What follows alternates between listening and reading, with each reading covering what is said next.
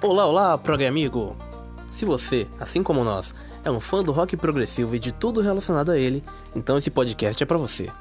Então ajeite o seu foninho, aperte o play e aproveite o nosso conteúdo. Agora bora pra vinheta.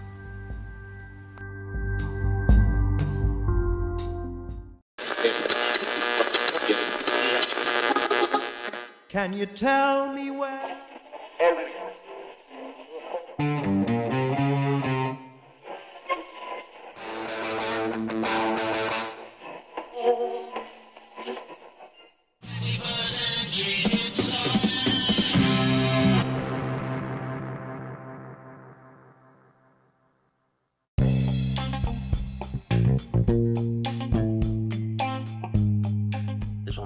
Muito bem-vindos ao nosso podcast, pessoal. A todos os amantes de música, os procuradores, curiosos, as pessoas que degustam isso como uma arte que de fato é. Eu sou o Paulo, estamos aqui com o Leandro, meu amigo também, e o Kelvin, nosso amigo carioca. Hoje a gente vai discutir a respeito do. Oh, desculpa, cara, eu te cortei. Fala aí, cara. Eu? Eu sou boa tarde. Ah, boa tarde, bom, É. bom dia, boa noite. Eu não sei que hora vocês vão estar ouvindo isso, mas É eu verdade. Tamo junto. Leandro, quer se apresentar, meu amigo? Opa, saudações aí, pessoal, já que não sabemos o horário que vai ouvir, né? Eu vou falar saudações que é mais fácil. Esse nosso podcast faz parte de um projeto que a gente está desenvolvendo em conjunto para que a gente possa abordar temas do mundo do, do rock progressivo, que é uma coisa que a gente gosta bastante, né? Então, fique à vontade para dar colaborações, é sempre bem-vindo e espero que vocês aproveitem. Pessoal, o tema de hoje é o Close to the Edge do Yes. Mas primeiro a gente vai começar com as nossas notícias ou atualidades do nosso mundo do, rock progressivo que a gente gosta tanto. Quem tem alguma coisa para trazer? Eu tenho uma que é o, álbum do Steve Howe, né?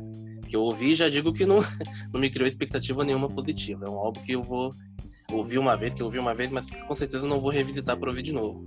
Achei bem passável, né? Uma coisa que não vai me. não mudou minha vida. Vocês têm o que de novidade aí? Ah, aliás, eu preciso dizer o nome do álbum do Steve Howe, né? O nome do álbum do Steve Howe é Love is. Acho que é Love. É, isso. Love is. É esse o nome do álbum, é um álbum de. de- É semi-acústico, né? Tem acho que metade de É. músicas são acústicas, outras, outros poucos com letra. Mas não, não é o tipo de coisa que me tocou, não. Quer ouvir? Os, os álbuns, cara, dele, do Steve Howe, são, são, são, são bem. Eu vou ser bem sincero, tipo, eu acho que tem. Cara, a discografia dele é bem, bem nesse estilo. Acho que não. Acho que não, o disco não, não. Pra mim, assim como os últimos dele, tipo, não, não, não pegou pra mim, sabe? É um grande disco, é um bom lançamento e tal, mas, mas não é aquele lançamento memorável, sabe? Eu gosto muito de um álbum dele que ele fez é, covers, eu acho que é, releitura de canções do Bob Dylan, um instrumental. E é um grande disco. Mas, mas, mas esse novo aí não, não, não achei que fosse um grande lançamento, não. Muito bem. Leandro tinha comentado de novidades de, uma, de uns releases que você estava ouvindo. Sim, eu acho que. Eu acho que assim, um que eu, que eu gostaria de falar. É, vocês já ouviram falar da, de uma banda chamada Ariel? Acho que de nome eu não conheço. Sim, Não. é o- assim, na verdade não é, não é bem uma banda, é um projeto, eu acredito. Hum, Que ele é do, de um compositor holandês chamado Arjen Anthony Lucas. Né? E o que eu queria falar, justamente ele lançou álbum agora, né? E o que é legal desse projeto dele é que é tipo assim, ele cria uma história, né? E ele simplesmente chama outros músicos para participar, né? Ele toca guitarra, baixo, toca um monte de coisa, só que ele geralmente chama o pessoal para participar, né? E cara, a, a lista de pessoas que já tocou, já cantou com ele, é impressionante. Tem muita gente boa, né? E só para vocês terem uma ideia, esse que saiu agora em 2000 2020, é, o nome do álbum é Trans, Transitos, isso, Trânsitos, acho que é isso. É, e assim, na maioria das vezes eles chamam, é, ele, ele chama mais vocalistas para participar, né? Aí, ó, só uns exemplos de quem tá lá. Tem o, o Tommy Caribuk, do, do Camelot do Seventh Wonder. Tem, e o que é legal é que cada um interpreta um papel, sabe? Como se fosse realmente um filme ou uma peça, né? É conceitual, E- bem conceitual. Isso, eles aparecem nas músicas, sabe? Então, quando aparece cantando, sabe que é aquele personagem que tá falando. Aí tem a, a Kemi, Kemi Gilbert, do Oceans of Slumber. Tem esse Mike Mills, é, Mike Mills do Toe Rider, ele tem, um, ele tem uma- um alcance vocal muito impressionante. Depois, depois a gente comenta mais sobre ele. Hum, É, deixa eu ver quem mais tem aqui. Tem, tem Paul, Paul Men, Menzi, do Arena. É, deixa eu ver quem mais. Aí tem alguns outros músicos também, né? Tem o G. Snyder, do, do Twisted Sister. tem o, a, a Simone Simmons, do, da, do Epica, né? Tem Marcela Bovio. Tem muita gente. Isso aqui... Uma eu- galera, hein? é, Uma isso aqui- galera. me interessei pelo projeto. Escutem, sério mesmo. É grande e, tipo, tem um projeto que, inclusive, ele chama o Lucy Dixon pra, pra cantar. Tem- Nossa, Cara, caraca. é, é sensacional. Eu não sei como que não, não tem a, no- a notoriedade necessária, velho. E É, pra ter uma ideia, é, e pra ter uma ideia, com questão de guitarrista, cara, nesse álbum ele chamou nada mais nada menos que Joe Satriani Meu tocar um Deus, meu Deus. e o Marty Friedman. Do Megadeth. Megadeth. Isso. Caramba! Meu Deus, eu vou vou ouvir. Pô, É o cara, chama uma pancada de gente desse, desse nível, desse naipe pra tocar com ele. Tem que Só nome ser. Pô, enorme, Vou, realmente. vou, vou cara dar, vou é- dar uma moral. Vou dar uma É, eu- moral. Tem alguma. Eu vou pesquisar depois so- sobre ele também, né? Pra, pra ver, né? Pra ver de onde que veio toda essa moral também. Porque a É, gente não então, porque, conhece, pô, né? Mas ele deve Seguir a agenda desse pessoal aí. Exatamente, pô, na- no, no álbum anterior, o meu, meu preferido é o álbum anterior, né? De 2008, deixa eu ver. Não, 2008 não, 2018, acho que é isso. Theory. Não, pera, não é isso. Deixa eu procurar aqui. The Source, é o nome do álbum. É de 2017, né? Aí, ó, só se liga quem tava. É é uma história mais tecnológica, esse, né? E só se liga nos pesos, ó. James Labrie, Dream Theater. Simone Simmons, Épica. Jansen, do Nightwish. O Hans, do, do, do Blind Guardian. É, Tobias Sammet, do Avantasia. É, o Tommy Karevic.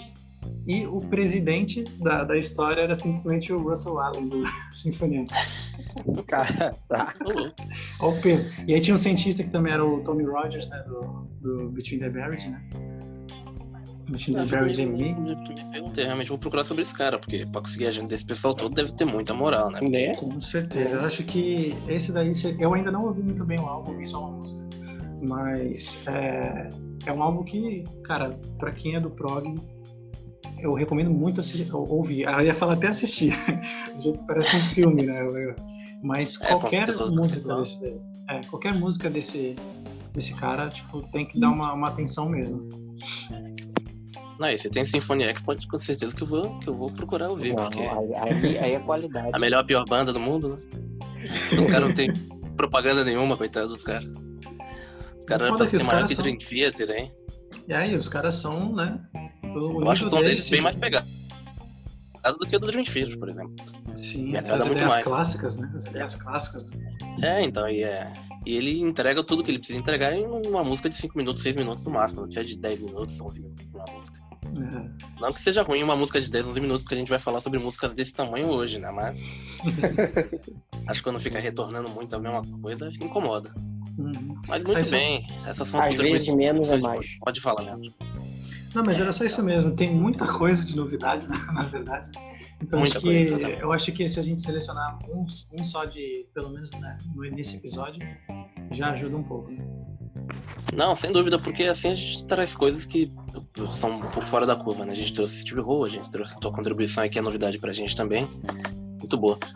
Bom, vamos dar seguimento então. Deixa eu pegar aqui a nossa pautinha, pessoal. Eu não sei como se é possível depois a gente conseguir colocar os links dessas músicas que a gente fala no, no share de, de- do podcast. Eu não sei como é que faz, mas tem algum jeito, né? Acredito que tem essa. de colocar isso pra, pra divulgar. Bom, bom, então a gente vamos, vamos entrar no tema agora, né? Acho que é interessante que a gente fale do, do álbum, já que a gente já deu as novidades. Nosso álbum, como a gente disse no começo, é o Close to the Edge, né? O quinto álbum do Yes, e reconhecidamente o álbum de maior sucesso da banda. E vamos passar agora pelo. Acho que é importante a gente falar sobre o nosso contato com o álbum, né? Como a gente chegou até ele, se a gente já ouviu todo, se a gente nunca ouviu tudo, se é uma incógnita nas nossas vidas. O Kelvin, eu sei que escuta música desde 5 anos de idade, né? Então, já- esse álbum chegou pra ele muito antes da gente. Confirmados Tipo pelo isso, menos 10 tipo anos. isso. Como que foi esse álbum na tua vida, ô Kelvin? Como é que ele chegou pra tu? Cara, é, chegou, por, por- por incrível que pareça, eu conheci ele através de um DVD ao vivo que meu pai, que meu pai comprou pra mim, que era o Kiss to Ascension. É um DVD até raro, que, que, que é, muito, é muito difícil de achar, mas por sorte eu achei aqui numa das lojas de disco aqui na, na minha cidade, é um DVD duplo. E o show começava com Siberian Cat e Close to the Edge. Aí o que que acontece? Aí, tipo, a, a única referência que eu tinha de Yes até então era uma coletânea que meu pai tinha, que era Highlights, The Very Best of Yes. É uma, uma coletânea dos anos 90, mas é uma coletânea que não tem nenhuma música acima de 10 minutos. Então não tinha referência, não tinha referência sonora de, do que era um- uma suíte ou uma canção longa. E a prim- meu primeiro contato foi através dessa, de- desse DVD e tal, com essa música e tal. Eu fiquei tipo, falei, caraca, cara, tem como? E tipo, e, e eu, e, tipo, eu devia, eu, eu não era tão grande, eu devia ter uns 8 para 9 anos, porque tipo, foi um dos primeiros DVDs que eu ganhei mesmo. Porque Yes foi uma das primeiras bandas que eu ouvi e eu desde então gostava muito do som deles. Achava um som muito, sei lá, não tem como explicar. Eu achava um som atmosférico, não sei, alguma coisa. Me, me, me cativava no som. Aí o que que acontece? Aí, aí eu pedi um, um DVD pra ele de presente do Yes mesmo. Poderia ser qualquer um. Aí ele me trouxe esse, né? Ele me trouxe esse. E eu lembro que na época eu era criança, eu fiquei putaço, porque o DVD não tinha Honor of a Lonely Heart, que era a minha música favorita deles. E tipo, hoje é o DVD que eu mais gosto deles e a graça do show tá justamente ser um material setentista e tal. Aí o que que acontece? Aí, aí, tipo, eu fui ouvindo, eu fui conhecendo essas novas, novas músicas, muito entre aspas, né? E tal, e cara, eu fiquei tipo, cara, como é que, como é que uma música pode durar dessa maneira e tal? Como é que funcionava? E tipo, aquela música tinha me chamado muita atenção. Eu ouvi, era a que eu mais ouvia do DVD, era a que eu mais ouvia. E tipo, ouvi, ouvi e tal. E quando eu fui ver, tipo, aí eu, eu, eu já tava completamente viciado na música. E como, tipo, é, é um show e tal, a gravação do DVD, o Close to the Edge, tipo, o DVD tem todas as três músicas, porque o disco só tem três músicas, então era muito fácil de encaixar no repertório. Sim. Então, tipo, cara, todas as três músicas eu amava, cara. Isso sem contar que, pô, as outras suítes também, as outras músicas longas, The Revealing Signs of God e Awaken, que tem no show, eu amava também, cara. Aí foi, foi, foi, meu, foi meu começo mesmo, meu primeiro contato com um álbum. O disco em si, a versão em estúdio de Close to eu só fui conhecer anos depois no YouTube, quando eu fui ver. Eu falei, caraca, o álbum tal, vou ouvir, porque eu já, já tinha ouvido falar, mas eu nunca tive contato com o disco de estúdio. Aí eu ouvi e fiquei mais maravilhado ainda. Aí, pô, aí daí, daí em diante a história. Perfeito. Bom, eu acho que comecei o. Desculpa, gente. Comecei a ouvir Yes. Porque a minha história de, de- no rock, de modo geral, foi, acho que como a grande maioria dos meninos da geração guitarreiro, né? Você descobre o guitarreiro, você quer ser um herói da guitarra, aí você toca aqui, você toca. O que, tinha mais do guitarreiro? Tinha. Poxa, Guns N' Roses, tinha alguma coisa de. de Dragon Force. Iron Maiden, Dragon Force, que era, nossa, essa música é impossível, tal, era o mito do jogo. Tinha a Through the Fire and Flames lá, né, então. E aí você passa a ouvir as coisas. Eu conheci o Yes, o Yes massivamente mesmo, quando eu, quando eu comecei a escutar música pelo Spotify. É, além disso, acho que tinha, claro, na, eu já tinha escutado em algum momento da minha vida a Honor of Lonely Heart, isso é óbvio. Que é a música que mais Sim, essa, essa, música dele. aí, todo ser humano já ouviu É, uma vez tem na vida. fugir. Não tem como, não tem como. E aí eu. Mas curiosamente eu conheci o Yes, de fato mesmo, o meu álbum todo pelo drama. E é até um pecado conhecer o álbum por, por, por- um, um trabalho que não tem o John Anderson e o Chris Squire, né? Mas É. conheci por lá. E gostei pra caramba. Falei, pô, que banda sensacional. Tem a Machine Messiah, aquela. Uma música que eu até tô tirando com o Leandro. Pra quem não sabe, o Leandro é meu professor de guitarra, viu? Não comentei Já Então gente estamos tá fazendo tirando- já um merchandising já, É, então. de Team. Isso aí, é bom, bom divulgar mesmo. Guitar Team TV também no, no YouTube. Sempre bom divulgar, onde tu- todo lugar possível, né? Isso aí. E aí eu comecei a ouvir o tal. Aí eu baixei uma coletânea, eu não lembro. Putz, eu não lembro o nome da coletânea, mas tinha muita coisa da fase do drama, muita coisa da fase do Big Generator. Aí tinha pouca coisa da fase antiga, né? Da fase clássica. E eu fui voltando naturalmente, porque o Spotify você consegue ver lá a lista de álbuns, e fui voltando. E achei o Close the Edge. Ouvi pela primeira vez. Eu sempre gostei dessas coisas mais arrojadas, né? Sempre, eu, quando eu era mais até antes da fase de rockista, eu ficava escutando ópera no trabalho, eu escutava ópera em casa. E o pessoal tirava sarro de mim, né? achava isso muito esquisito. Um moleque de 12, 13 anos ouvia ópera, ouvia música clássica. Clássica entre aspas, é erudita, né? Porque clássico, tudo que é antigo e bom é clássico, pode ser dito assim. E aí eu cheguei no Close the Edge, gostei de primeiro, na primeira audição e, e daí em diante acho que o Yes tornou a banda de rock progressivo mais, que eu mais gosto, sem dúvida nenhuma. O que eu posso falar a respeito particularmente do álbum é que a primeira faixa, né, por ser muito grande, chama sempre muita atenção. É, aliás, a gente comentou que é uma, uma suíte, né? A gente, é bom a gente explicar é. que uma suíte é uma música grande, composta de outras é. pequenas músicas, dá pra se dizer assim, acho que define assim uma maneira fácil de entender. Pequenas músicas que duram entre que dura, 8 e 10 é. minutos. Pequenas, pequenas é irônico, pequenas... né? Porque, porque, pô, em comparação a Close to the Edge, são bem menores mesmo. Sim, exatamente. São pequenas e músicas que é... são maiores do que músicas normais. É, pequenas músicas grandes. Pequenas é. músicas grandes. É o mesmo formato do Relay, né? Que abre Sim, o of Delirium, aí no segundo lado tem tem duas músicas menores, mas grandes. Mas já tão grandes quanto. Eu acho que a minha atração é. pelo, pelo Close Jazz se vê aí pelo fato, acho que já tinha ouvido mais preparado, né? Porque eu ouvi a música erudita, ouvi a ópera, então para mim os conceitos de suíte, conceitos de sonata, é, opereto, que, que fosse essas coisas mais rebruscadas em relação ao erudito já eram mais normais, então não me assustou muito, mas gostei. Eu falei, poxa, não sabia que tinha banda de rock que fazia música de 18 minutos, por exemplo, como a Close to Jazz. Eu me apaixonei, daí diante também o resto da história, dá pra dizer. E tu, Leandro, como é que foi o seu contato com o Close Jazz e o IS, de modo geral? Então, cara, é, com relação assim ao prog, vamos ter que voltar um pouco a história, né? Com relação ao, ao, prog, eu, eu posso me dizer que eu sou, que eu sou um, uma pessoa nova, digamos assim, nisso. Né? É, tanto que eu ouvi a história do, do, do Kelvin, com oito anos já tá com um contato desse, né? É bem, bem impactante, né, de ouvir. É, considerando que hoje eu tenho 22 e não tenho, não tive ainda esse contato. Mas, assim, eu, como eu falei, eu sou meio novo nisso, né? Eu conheço bastante coisa, mas nada tipo que eu parei realmente para escutar de verdade, sabe? Então, é. olhar com outros olhos, digamos assim. Ouvir, melhor dizendo, né? Então, é, o que acontece é que o Paulo me trouxe na, na aula, né? É, esse álbum e o primeiro contato foi, foi meio, meio assim, sabe? Tipo, porque eu, eu justamente não ouvi do jeito que tinha que ter, ter ouvido. Então, é, quando eu parei para ouvir de verdade, ouvir a Close de Edge, a, a Sibéria também. Sibéria, tá, tô quase colocando na minha playlist já, pra ter uma ideia. Boa. De tanto que eu gostei dessa música. E esse lance de você a, ouvir com atenção as coisas, eu acho que é muito essencial, né, para você gostar, né, da, das obras. Às vezes até se forçar um pouco, sabe? Muitas coisas que eu escuto hoje, eu escuto porque eu me forcei um pouco a ouvir. Né? Tudo bem que tem esse lado do, do, do, músico, né, que tem que tocar várias coisas, né, tem que ser, tem muita coisa no arsenal, mas é, isso também é bom para quem quer ouvir, né, e tirar alguma experiência dali, né.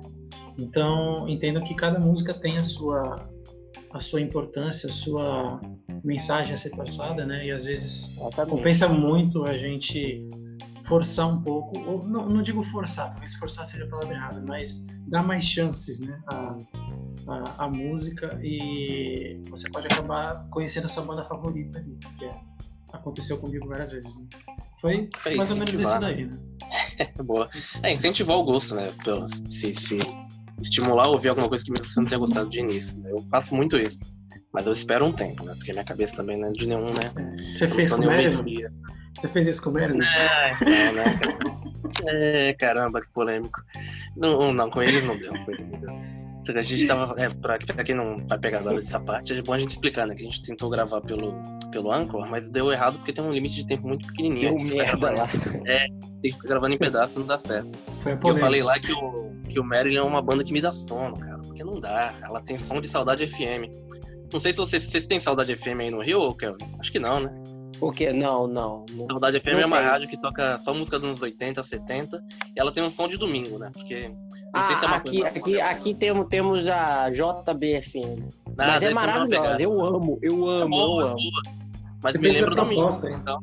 É, Depende da Talvez, proposta. talvez né? seja por isso que eu também amo, que eu, que eu também amo o Marinho também.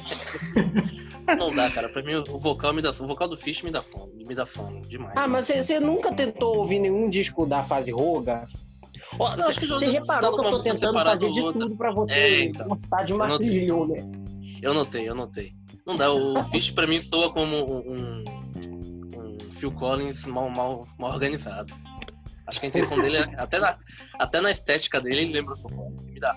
Ah, eu discordo, ma- mas eu entendo, porque, porque É. mais, tarde, mais tarde ele ficou, ele ficou careca igual o Peter Gabriel e o Collins. Não, então, no, no, no próprio, no próprio clipe de Kelly, ele tá, meu. Como é que é? Ele Viu já, meme ele já tá calvo, já nos anos É, 80. então. Tem um show de Então, Berlim, cara, de 88, que já não tem né? cabelo mais em cima da cabeça. Aí tem um rabo de cavalo É, eu vi um meme que define exatamente isso, é o famoso calveludo, que é o calvo na cabeça, tá aqui no, no comecinho e atrás Eu cabelo. não vou rir, não. Não vou rir, não, porque eu tenho mó medo disso acontecer comigo também. Eu acho. Eu não- Eu uma genética da possibilidade minha gente, né? família. É bom, é bom a gente não rir, deixa pra depois. É, Bom, vamos entrar tudo nas faixas do álbum agora, né? A gente vai comentar uma a uma. Sem necessidade de muito detalhe técnico, a não ser que vocês queiram também, porque a gente não tá aqui pra isso. A gente tá aqui pra comentar o que, a gente, que as músicas Pra comentar o que a gente acha. né? Exatamente. Bom, a primeira faixa, como a gente falou, é a faixa título, Close to the Edge, que é dividida entre outras quatro músicas, né? Que a primeira é The Solid Time of Change, Total Mass Retain, I Get Up, I Get Down e Season, Seasons of Man. É, esse é aquela música que é feita em suite.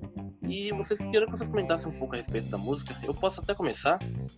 Eu digo que é uma música que. Na verdade, na verdade, ela, ela é uma coisa que, que Close to the Edge, né, que eu reparo muito é que ela representa muito bem, né, como é que era o rock progressivo nessa época. Porque É, as então. suítes, ela, elas eram as suítes quando você compunha, mesmo as que eram divididas em partes ou não, eram trechos. no- na maioria das vezes, os artistas eles pegavam trechos de várias músicas separadas que eles compunham e botar, juntavam de uma vez só. Close Sim, tinha aquela questão assim. do. do... Porque é um- uma quebra de paradigmas, porque tinha a questão do rádio, né? A música tinha que tocar no é, rádio. Porque, é, é, porque. Rush que o diga, né?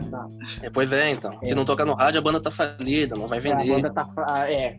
O que, que acontece? Felizmente, no caso deles, eles, eles conseguiram isso, né? Porque, porque mesmo com, com, com eles botando esse tipo de música no- no- nos álbuns, os álbuns deles vendiam muito na Inglaterra. Tal. Sim. Nos Estados Unidos tinha mais essa coisa do, do formato. Mas na Inglaterra fez, fez, é, acontecia, porque, porque era um gênero que, que tinha muitas bandas por lá, então as rádios falavam, não, não vamos tentar lutar contra isso, porque, porque vai, vai ser inútil. As Sim, outras bandas também eles tão até. Dá pra dizer que. Mas- Eu não sei exatamente ao que se deve todo o sucesso do Close the Edge, como a gente sabe, é o álbum mais famoso da banda. É porque o, Mas eu- é. O álbum fez muito sucesso na Inglaterra, fez muito sucesso por lá. E eu acho que eles já estavam meio que preparando o terreno também com o Fragile, eles já vinham com músicas longas, então o pessoal não se assustou tanto, né? Já era Acho uma coisa, já era uma coisa comum. Todas as bandas da, da Inglaterra de 1900, até as bandas que não eram necessariamente de rock progressivo, flertavam muito com coisas do gênero, sabe? Até mesmo as bandas tipo Vamos supor, o Deep Purple em 72 lançou lá o Made in Japan. As Sim, versões das músicas eram versões enormes, eram canções de 10 minutos. Tinha, tinha aquele Já conceito era com uma coisa que, que a Inglaterra já estava acostumada. Nos Estados Unidos já é uma, já é uma outra mentalidade, sabe? Sim. Eu, eu, eu, pelo menos eu percebo essa, essa, essa fase, a diferença entre a sonoridade da, da Inglaterra, a forma como eles recebem é, as músicas lá, é, eu percebo de uma, de uma outra maneira. Lá eles recebem o artista, a, a, a, o, o que o artista oferece de uma maneira muito espontânea nas rádios. Já nos Estados Unidos, não. O artista ele tem que se adequar ao modelo de música, ao modelo Sim. de rádio americano.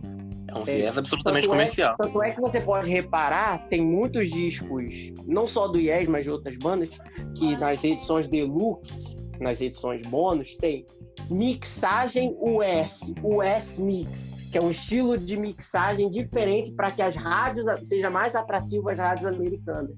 Sim. Entende? Aí, aí na, na, na, na, na Inglaterra, nas rádios europeias também, como de outros países, eles não tinham tanto isso. Já nos Estados Unidos, que, é, que, é, que eles sempre querem ser os diferentões desde sempre, aí eles já, já, já, já tinham esse tipo de coisa. E o disco foi um sucesso na Europa por causa disso, entende? Aí, quando, quando você faz sucesso na Europa, por mais que os Estados Unidos seja um grande consumidor, já é um, já é um passo gigantesco para a popularidade. Isso é verdade. Bom, a gente sabe que o livro, que o álbum, então, quer dizer, não sei se todo mundo sabe que está ouvindo isso, né? Mas o álbum foi inspirado numa obra de um livro. O livro é chamado de. Me ajuda com o nome? Eu não lembro. Esse é o Siddhartha do é o Siddhartha, autor. Né? Qual é o autor mesmo?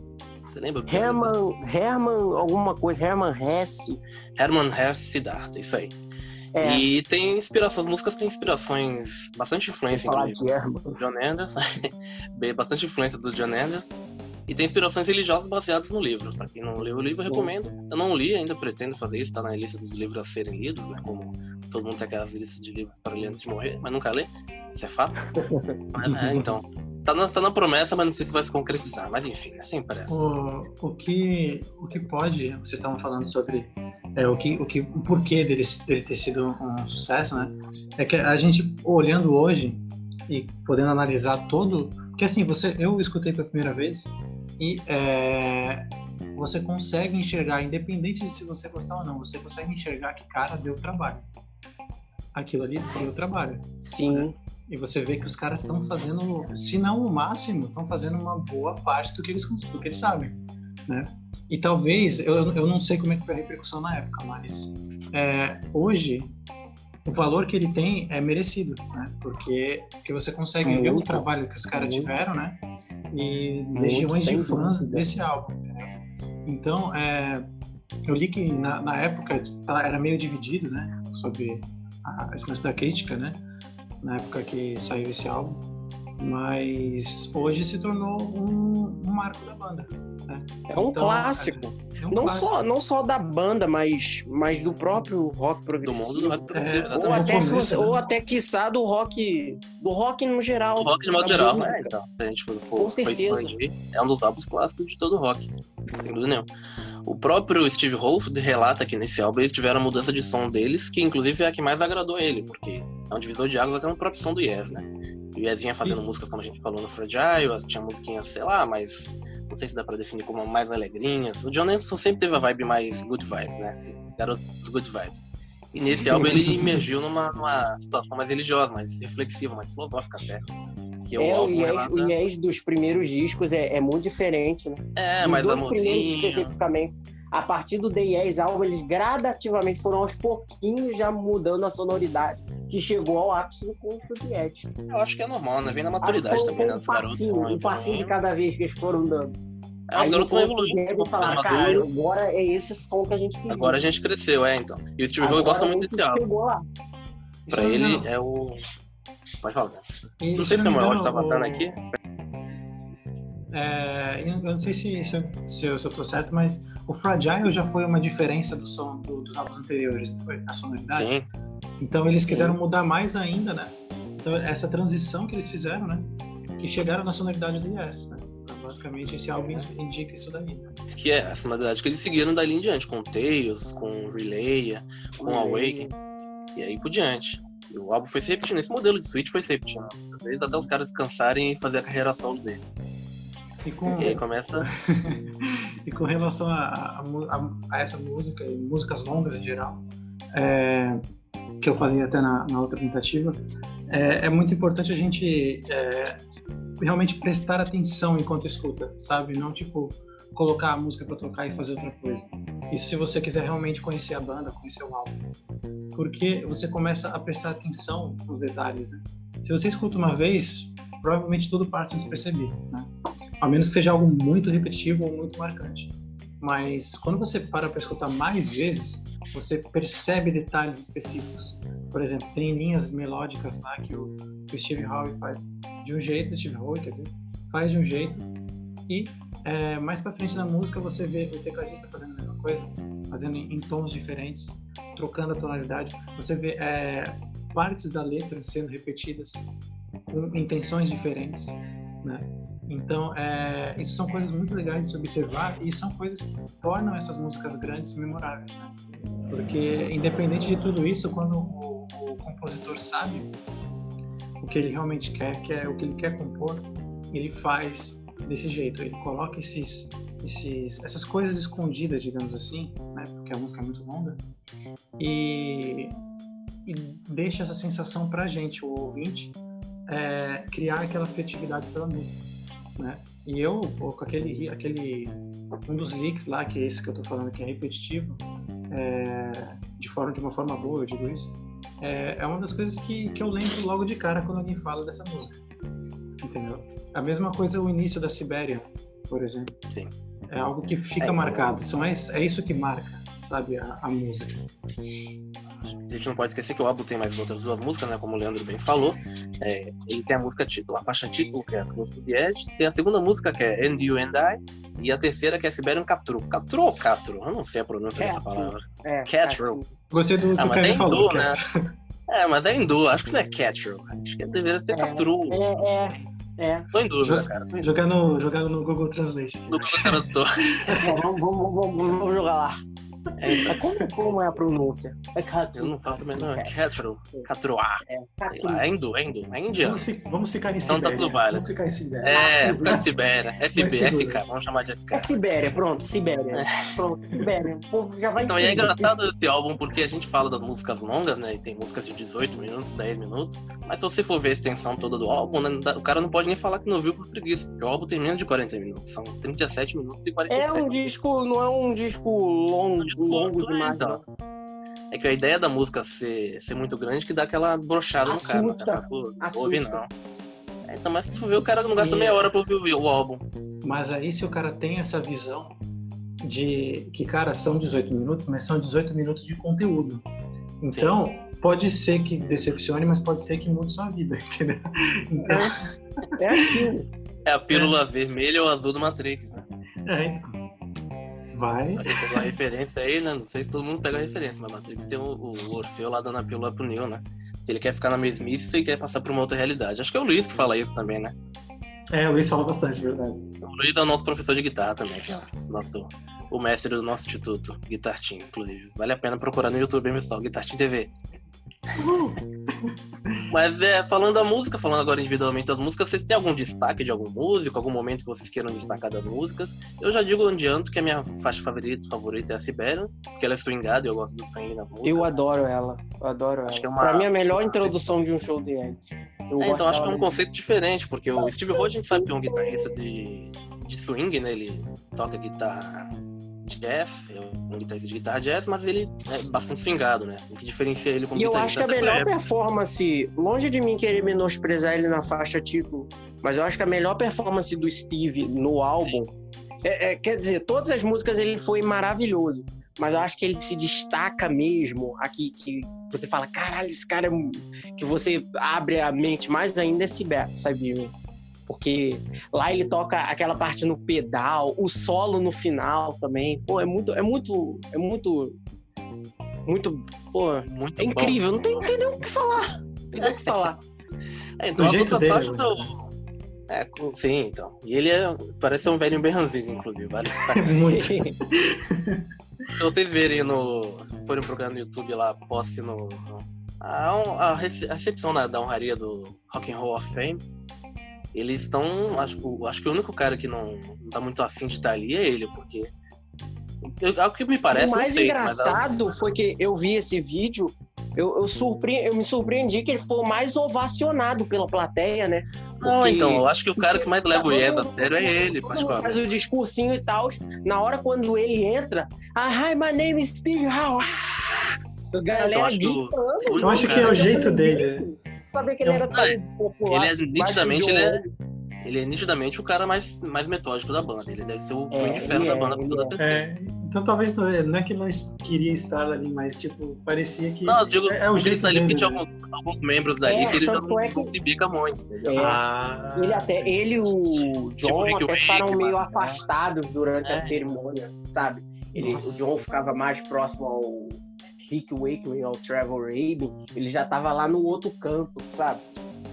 Sim, porque ele não, não quer contar aquele- com os Aquela caras. Separação de 2008 fudeu muito de a dois, relação. é. deles. dois yes ao mesmo tempo, aí o cara ficou bravo. É, Até é, até problemas judiciais também, né? Porque dói no bolso, o cara fica ressentido, né?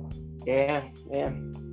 E na hora do Eu discurso do Rick eu Wakeman, ele ficou pistolado. aconteça alguma reunião, mas eu acho que eu Ah, tô acho que não, cara. Os caras já estão muito não, catatônicos já. que Mas caras já mesmo se a formação do segundo, do segundo IES já voltar, do, do Anderson Rabin do Wakeman, já, já vou estar feliz, sabe? Porque eu adoro aquela, aquela formação do IES e tal. É, o Bruford já não toca mais, né? Então também já não. Já o não, me Bruford já não toca mais. Já eu queria que voltasse a tocar, seria maravilhoso, mas, mas ele não toca mais, ele...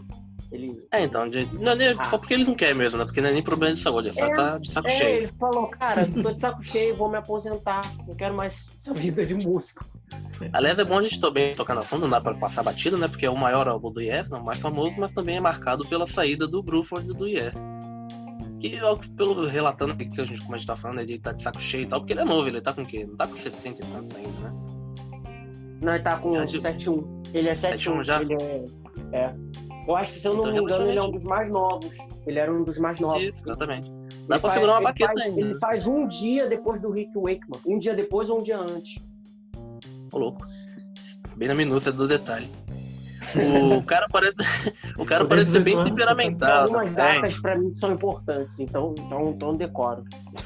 Caraca. o aniversário dos caras. Não, não de todos, mas alguns, mas alguns acabo lembrando. Alguns eu acabo lembrando. Teve um dia que Eu não esqueci o meu, memória, não. velho. É, então, eu também já esqueci, meu já aconteceu. Não, não, não, tô, não fujo dessa aí, não. Vai chegar uma hora que eu vou esquecer eu vou deixar pra lá. Mas então, a gente falou do, do Bill, do Bill Bruford, e ele parece um cara bem temperamental, né, se você for ver.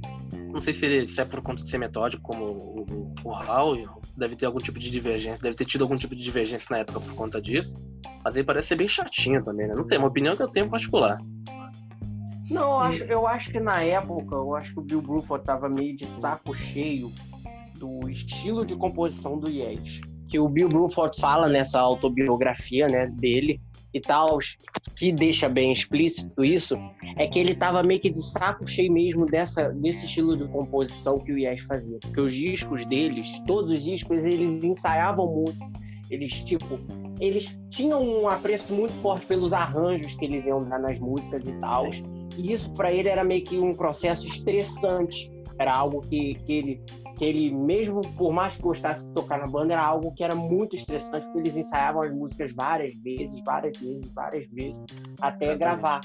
Aqui que acontece? Aí, durante esse tempo, ele viu um show do King Crimson, acho que pouco antes, eu acho que na turnê do Islands e tal, e ele percebeu que o King Crimson era uma banda muito de improvisação.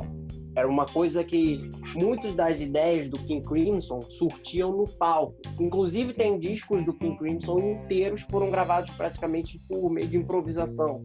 O Starless and Bible Black, o Traca Track, que foi gravado na turnê. Inclusive, eles colocavam isso, né, no, no, no próprio CD, né? Tipo, versão Sim, eles improvisada. colocavam nos próprios álbuns. Aí o Bill Bruford falou, diferenciado, cara, ele percebia uma coisa muito mais é, espontânea, digamos Mas assim. feeling, né?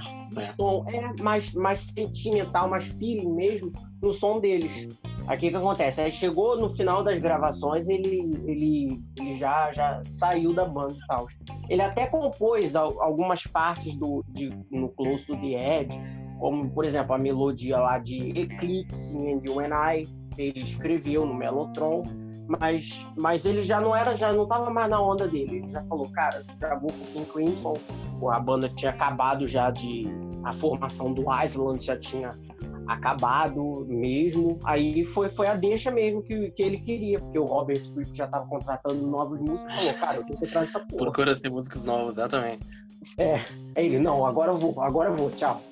Não, é, e além desse processo de, de, de- das gravações serem muito cansativas, né? Ele também já tava de saco cheio até dos próprios membros, né? Tem um relato É, dele que eu li por aqui. não era a, a relação muito boa. Não era mais saudável, é. Então, o relato dele que ele disse que teve um, um momento que ele tava no estúdio gravando com o Squire, uma linha de baixo bateria. Aí ele sentou enquanto o Squire ajustava os, os setups lá na mesa de som, sentou pra tirar um cochilo de umas duas horas, e quando ele acordou, o Squire ainda tava ajustando o setup de baixo bateria. Não tinha, de baixo, não tinha começado a gravar ainda. Eu falei, não dá. Não tinha. Como é que eu vou É, trabalhar é, com uma banda essas assim? coisas que ele, que, ele, que ele meio que falou, cara, ah, não, não dá mais não pra mexer. Ah, E.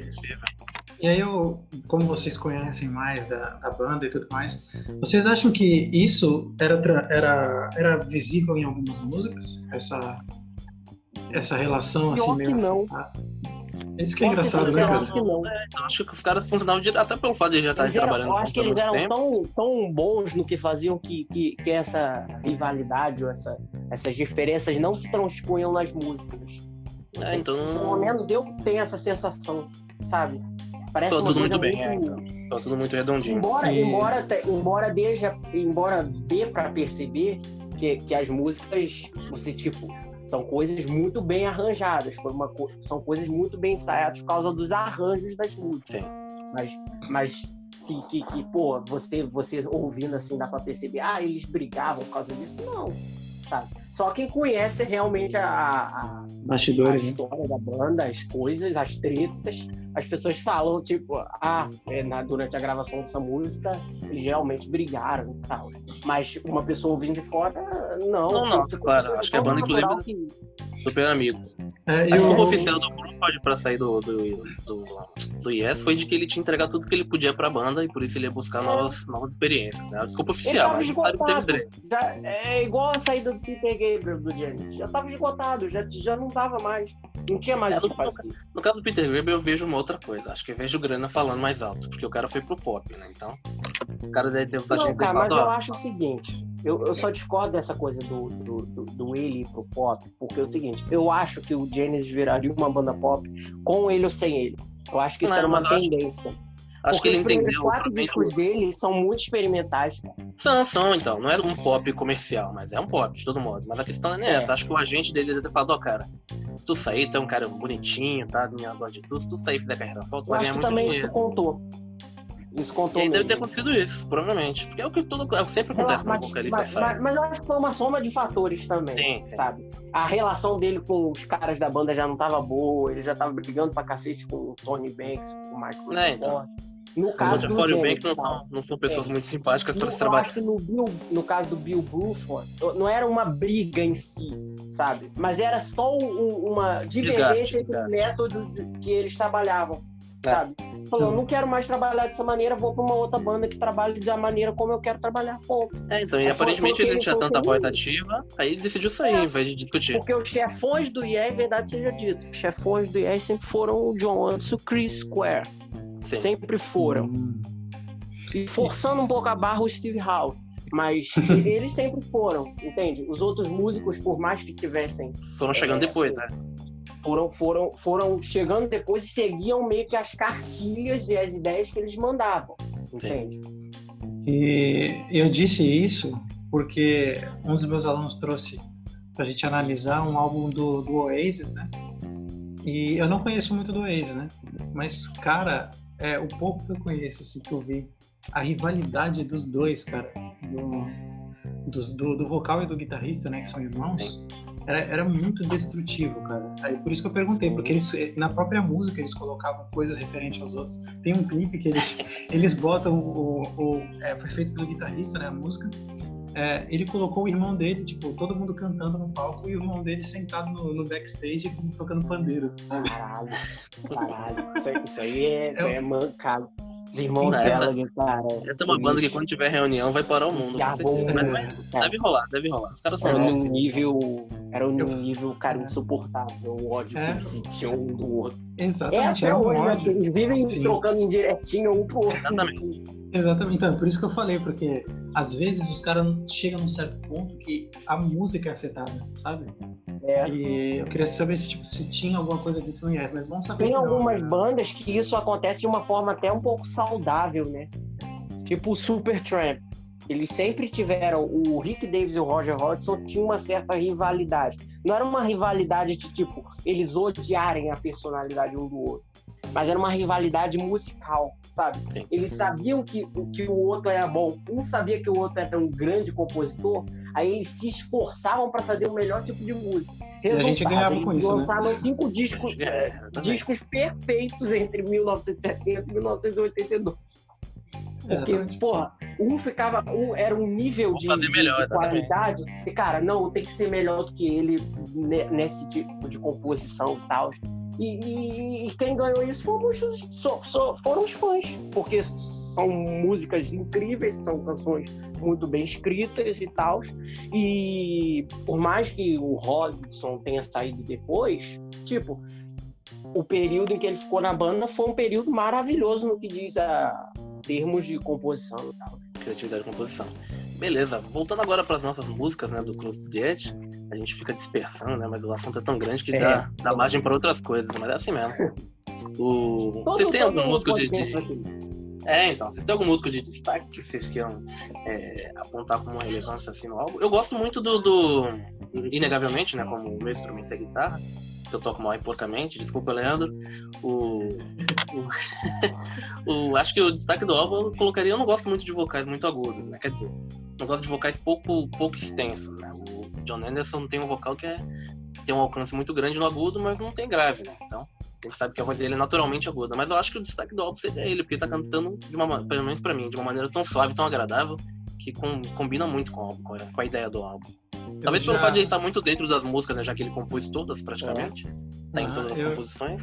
Eu já gosto muito do trabalho do Wakeman, cara, do tecladista. Boa. Exatamente. É, as passagens, cara, que, por exemplo, a passagem, acho que é da Sibéria, se eu não me engano. Uma passagem que ele começa a fazer uns, uma- um- um- umas frases rápidas, né? Que, cara, é sensacional, cara, é sensacional. A harmonia que ele faz também na close, né? Quando tem umas pausas daquele de meio de. Meio. lembra, tipo, Transilvânia, né?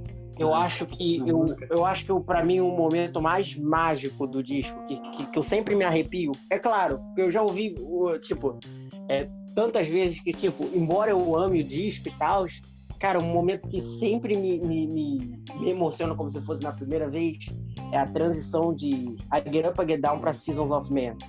Aí tem no órgão, aí ele começa. Trarã, trarã, trarã. Cara, aquela. Cara, Rick Wakeman é muito foda. Rick Wakeman é muito, muito, muito. Ah, então até pega um gancho na, na, na transição, porque eu gosto da minha faixa favorita. né? A minha parte E- favorita da Close é a Get Up Get Down.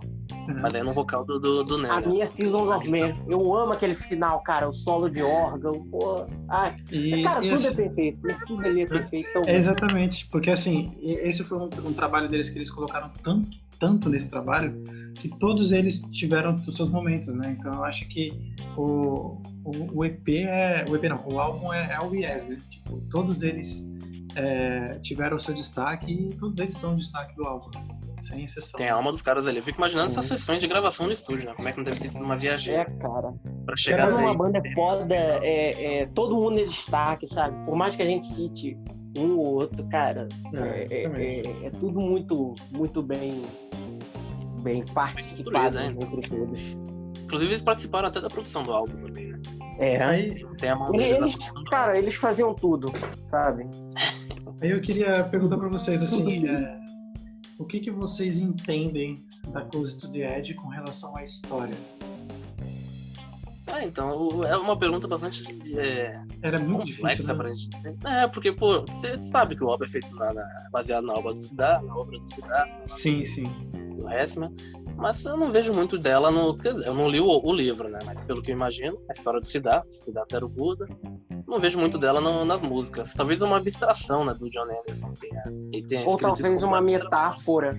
Pode ser uma metáfora também. Eu confesso que eu tenho muita dificuldade para estabelecer um, um significado entre algumas letras dele nesse período especificamente do IES em alguma é nesse, nessa fase do curso do Ed do Tales from Topographic Ocean. Tem outras letras dele que são mais explícitas.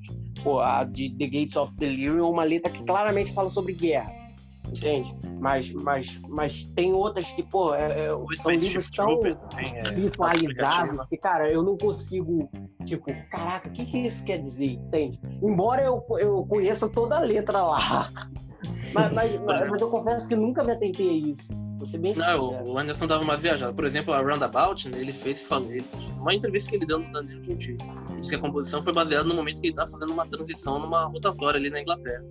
Falou, tô numa rotatória, vou fazer uma Roundabout. Aí começou, a ideia da música veio daí, de uma rotatória da rua. Caraca. Sim, O cara fez uma baita, baita música baseada num bagulho de rua, né? Tava ali no carro, por que não fazer uma e fez. Sim, sim. O cara era muito louco. Ainda é, inclusive. Ele é meio aquele venho meio riponga, né? Inclusive tem uma ligação Ah, muito forte com o Brasil. ele, cara. Eu amo tanto não, ele. também. Também. Tem uma ligação é um muito dos forte com o Brasil. Tem, humanos uns mais fofos da história da música. tem um meme É, dele procurando muita no. gente boa, cara. Ele é um vovô legal, e tem um meme dele procurando no- na internet alguma coisa. Acho que o pessoal tirou uns prints, né? Ele digitou lá como se estivesse no Google, só que ele. Não lembro se ele postou no Facebook, uma coisa assim. Se ele estivesse procurando na, na barra de pesquisa, só que ele foi postando as coisas. Aquele vovô Maldade. bem, bem. Viu? Ah, coitado do vovô, né? Um vovozinho. Super gente fina. E tem uma entrevista dele no Dani Justiça muito boa, depois vocês procuram. Ele tem uma aproximação muito boa com o Brasil. Ele tem um álbum que fala sobre o Brasil, tem um trabalho bastante. bastante Já fez bonito, participação com em disco do Milton Nascimento, É, Caraca. do. Ângelos. Pô, ele, ele é então. muito, ele é muito foda, cara. Ele é muito foda. A carreira Ele gosta solo muito do dele Brasil. eu gosto bastante. É, a carreira solo dele eu não- não- nunca acompanhei profundamente. Eu já ouvi uma, acho que uma outra música, tem aquela Real, tem os trabalhos dele com o Milton, mas nunca, nunca fui procurar muito a fundo, não. Mas ele. Vocês estão aí, pessoal, ainda? Então, Sim, sim, sim. estamos. Ah, sim. Ficou mudo, mas de boa. E eu acho que é, então. A carreira dele nunca, nunca fui procurar muito a fundo, mas eu gosto muito do trabalho dele com. E sei muito Eu gosto. Steve Hackett também Ele lançou um disco, ele lançou um disco recente com Ron Stoit, Foi. que é muito bom. Muito bom. Você gostou, cara? Gostei. Eu achei meio. Eu achei meio assim, meio, meio semelhante ao disco do Howie. Não, eu gostei, eu, eu confesso que eu gostei mais ao vivo, porque eles Ah. disponibilizaram um, um- um ao vivo de um dos shows da turnê, gravado em mesa de som. Aí o que que acontece? Eu gostei muito, achei que as faixas cresceu ao vivo, acho que deu liga ao vivo. Em estúdio eu achei bacana, mas eu achei só um bacana, entende? Não, então, é um disco que eu separei aqui do Spotify pra ouvir Cara, isso é muito bom. Pá, e tal, mas não, não, não vou ouvir de novo, com certeza. Talvez até devesse, mas não, não vou. Sim, sim. Tô com a tarefa de ouvir de novo Marina era fixe. O que não vai acontecer, mas eu vou tentar. Só a gente falou de tudo aqui e tal, falamos, discorremos sobre o álbum. Vocês querem complementar com alguma outra coisa a respeito do álbum? Curiosidades? Eu acho Não, que assim, é... a gente poderia falar um pouco mais sobre a Sibéria. né? Talvez. Quem? O que que a gente a gente falou sobre a Angel and I, a Close to the Edge. A Sibéria a gente vocês têm alguma coisa a acrescentar? É. Como eu disse, eu gosto do fato dela ser só acho. A, a- a coisa que eu vou complementar em Siberian é uma opinião pessoal minha. Pra mim, eu vou ser bem sincero, pra mim o melhor solo de guitarra do- da história do Yes tá em Siberia. Pô, Sem cara, sacanagem. Que polêmico. Eu acho. Não posso- Ah, eu acho. Não posso concordar com isso não, cara. Não posso concordar com isso não, porque o Não, é o meu Talvez, talvez eu esteja exagerando no melhor. Talvez eu esteja exagerando no melhor. Mas, mas um dos melhores, com certeza. Cara, eu amo muito a performance de guitarra dele nessa música. Amo muito. Então, o... É engraçado, o Yes, eu sou, claro, fã do Yes, gosto do Steve Howe, mas o meu guitarrista favorito do Yes é o Trevor Rabin. Eu não gosto muito do, do, do fato da Sério? guitarra. É, então eu não gosto muito do fato da é guitarra. uma polêmica mesmo. Vão me bater, vão me bater. Eu não gosto muito do fato da guitarra do, do, do Howe não ter muita distorção. Não sei porque que ele deixa a guitarra tão clean assim. Me incomoda, cara. Já, já exatamente. Eu, eu confesso que eu gosto do Trevor Rabin can- tocando as músicas dos anos 80. As dos anos 70, cara, é, é o Hal. Sabe? Eu não consigo, eu não consigo Então, gostar do, por ele, claro. do Trevor Rabin É tocando dos anos 70. Porque Então, mas o meu álbum favorito do Yes é o. É, provavelmente. O meu álbum favorito do Yes é o Talk. Então não. não... Sério? É, não sei se é. É, não sei se é Caraca, polêmico cara. pra vocês. Eu Cara, tua opinião é muito, muito impopular. Não É. julgo. Caraca! Pra mim é, pô. Pô, Não, a Endless Dream é uma faixa mas- sensacional. Inclusive tá aí o melhor solo do Yes pra mim, na Endless Dream. Caramba! Meu Deus, Eu menino, você, tem- você tem uma, você tem uma opinião. Eu achei que eu tinha uma opinião popular para as coisas. Mas caralho, você bate o recorde. Cara. Mas, eu respeito a opinião porque é um. Porque, cara, ele é muito foda também. Eu adoro o Trevor Rabin. E eu gosto Não, é, muito do Tom uma- também. Ele trouxe uma roupagem Embora diferente pro considere assim como. Assim como o Close to the Edge trouxe um som diferente pro Yes, o Trevor Rabin Rabin também trouxe um som diferente pro Yes. Acho que por É, isso que eu gosto. trouxe, trouxe, trouxe. Sem Até pelo fato dele ser um. A gente, como falou dos Manos das Chuvas, né? Quando ele entrou na banda, ele passou a fazer muita coisa da Ele produção. passou a ser o manda-chuva. Inclusive, é, a gravação do 90-125, quem comandou basicamente foi ele. Porque o Ele. cinema foi uma banda que ele fundou. Chris Então, exatamente. John Anderson só entrou depois por um intermédio da gravadora. Aí, mas nas sessões quem mandava era ele. Ele é muito foda, cara. As trilhas sonoras dele que ele, que ele, que ele escreve também são muito fodas. Ele, ele, ele é um cara que eu admiro muito. E além de ser gente boa, parece ser gente boa. Parece, parece. Ele é sul-africano, né? Totalmente fora do, do, do eixo Ele não, Inglaterra. ele não tem. Eu- eu- eu- tipo, ele, ele. E o pior é que, tipo, ele tem muito. Ele tem muita influência de guitarristas ingleses, né? Aí eu falei assim, quando eu, quando eu conheci ele, eu falei, caraca, eu acho que ele deve ser inglês ou americano até. Eu falei, caraca, ele é sul-africano, caraca, que interessante. Ele É tudo tocou também com- Ele é muito, ele é muito foda, cara. Eu admiro muito ele no Yes, sabe? Ele não é, ele não é a fase dele não é a minha favorita na banda, confesso. Mas pô, eu admiro muito o que ele fez com o e tal. Ressuscitou a carreira dos caras nos anos 80, Sim, sabe? pra uma modernidade que o Yes tava precisando. produtor, trilheiro, sabe? É, então, a carreira dele, ele fez uma carreira mais consolidada mesmo como trilheiro, né? Ele é bem famoso por Com isso. trilheiro, é. Passou Ele- anos. Fez o... A grana dele vem daí, né? Nem do go- Ele, Não ele muito, mim é ele para mim é epítome do, do profissionalismo. Ele é muito gente boa, muito foda. É o cara que se realizou O música. sempre teve muita implicância com ele. Eu nunca entendi isso. Talvez seja porque É pelo espaço que ele Hal tinha ocupou, né? É, ciúme. então. Pelo espaço que ele ocupou, com coisa certeza. Coisa de músico, sem dúvida. O, eu tava procurando aqui o significado de catro, catru, eu vi que quer dizer, o Anderson falou que significa, se traduz como você, como você deseja. Então, é, e vem do iemita do árabe, iemita, não faço a menor ideia de que letra de língua seja essa. Deve ser do Iemi, É, talvez? Pode ser, justo. É, deve... Eu não Mano, eu- iemita falava árabe. Eu nem sei que língua que fala lá, inclusive. Fala, É, ele falou que não tinha. Não tava significado, tava lendo aqui. né? Uma coisa Como interessante aqui embaixo, é uma curiosidade, né? O John Frusciante, do, do Red Hot, citou é, o solo final dessa música como uma influência dele no solo da Get On Top, Que era o do top do California King. Essa música é maravilhosa também. Isso. Eu não sabia dessa, não escuto muito de Red Hot Chili Pepper. Red Hot Chili Pepper não.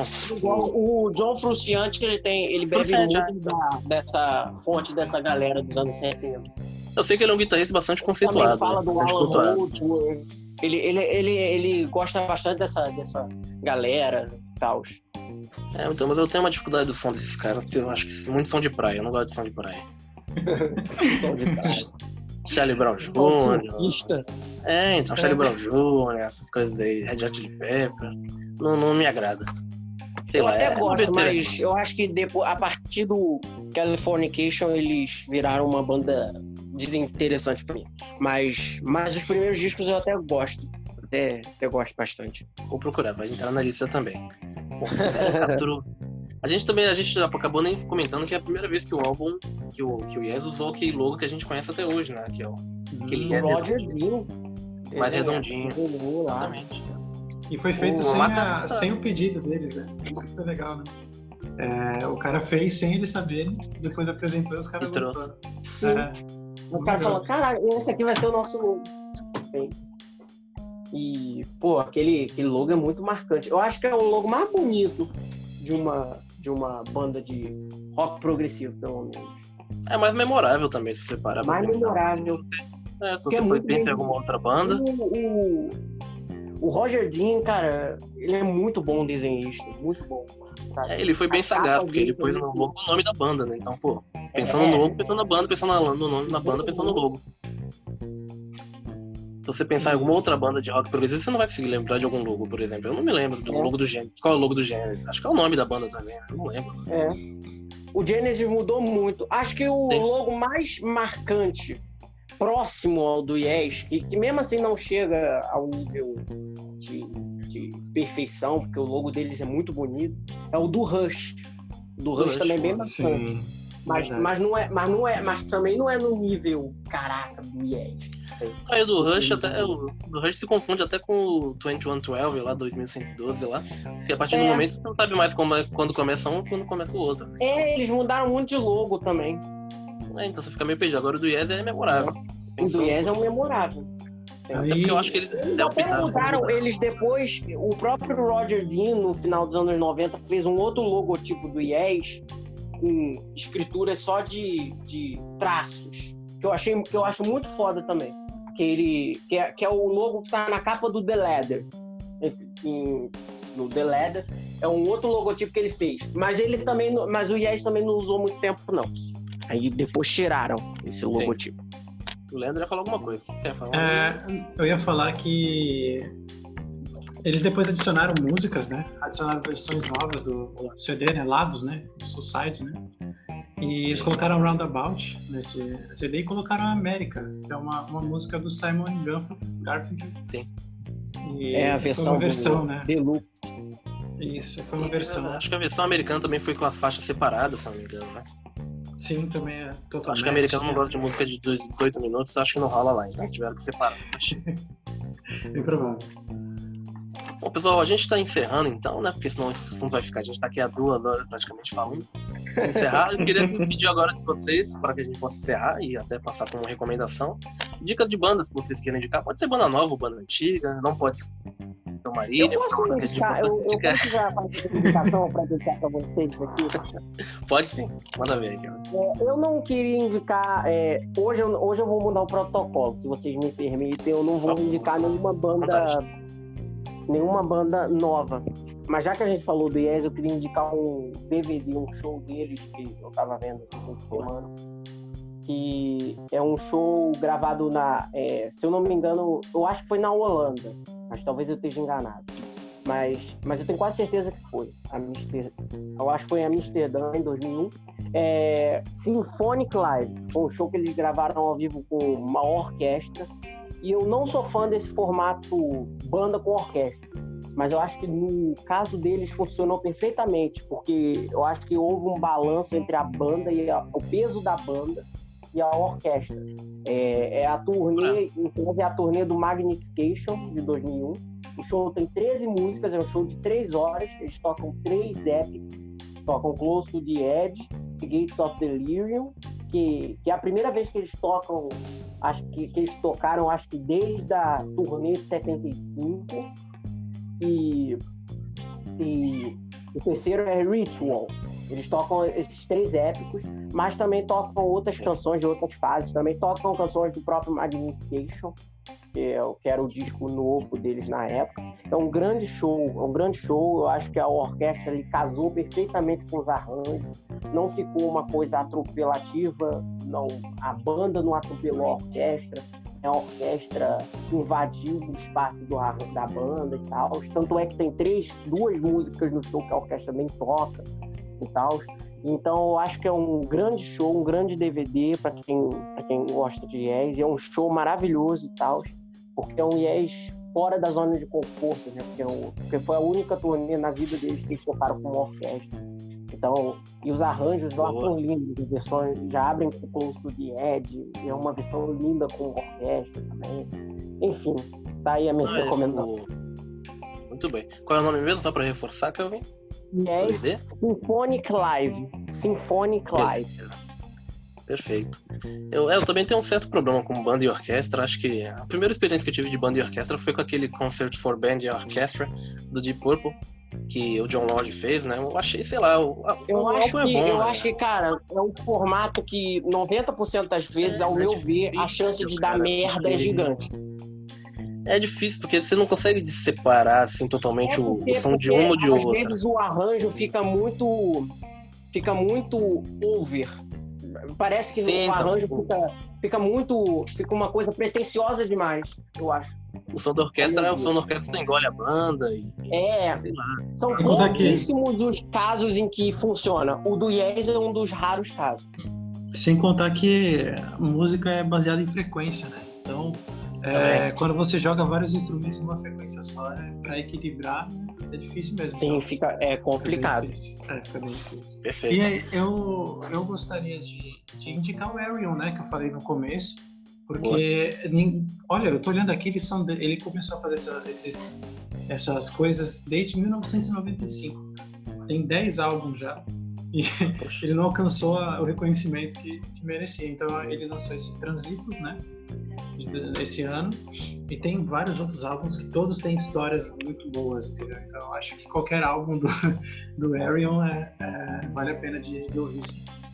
Perfeito. Eu vou indicar uma banda que eu comentei com o Leandro essa semana na aula, inclusive, que é a Baroque Project. Projeto Barroco, traduzindo. Uma banda italiana que está fazendo um som que é bem nova. O último álbum deles foi de 2019 agora. Eu, inclusive, é esse álbum que eu vou indicar, o 2019, é o Seven Seas. Os caras têm um som bem pegado, é uma, uma banda que está fazendo um, sucesso bastante significativo lá na Europa e tem chegado aqui também para as nossas Américas, né? E os caras têm um som que é bem diferente. É... Não foge muito, claro, não foge muito daquilo que é o prog metal, mas não sei, a equalização entre vocal, instrumental, conceito do álbum, as músicas são muito bem compostas e eles entregam um resultado muito bom.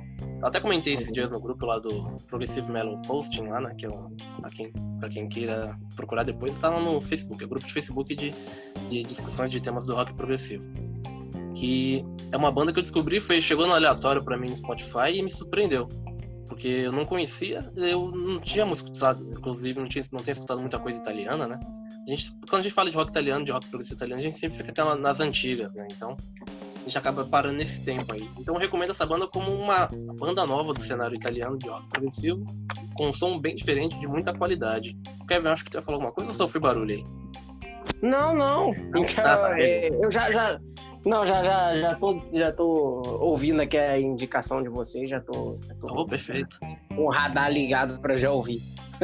Muito eu bem. Aqui também. Perfeito, eu vou tentar de alguma maneira na hora dos, dos. Eu não sei como é que faz pra jogar isso depois no Spotify da vida, essas coisas, mas eu vejo. Deve ter uma maneira de colocar os links. Eu sei fazer, né? pode deixar. De colocar os links e tal, a gente joga lá. Pessoal, tô muito feliz, vamos encerrando, então muito feliz a gente ter conseguido realizar isso, nem que seja num, num piloto, que eu acho que ficou muito bom, particularmente falando. A gente conseguiu abordar muita coisa do tema e muitas outras coisas também, que dá até tema para outros podcasts. Eu agradeço né, a, a, participação de você, Leandro, no nosso projeto, o Kelvin também. Muito obrigado, obrigado por amigos. Espero que a gente consiga expandir isso muito mais, gravar muitos mais episódios, né? Chamar mais gente também. Né? Vamos, vamos.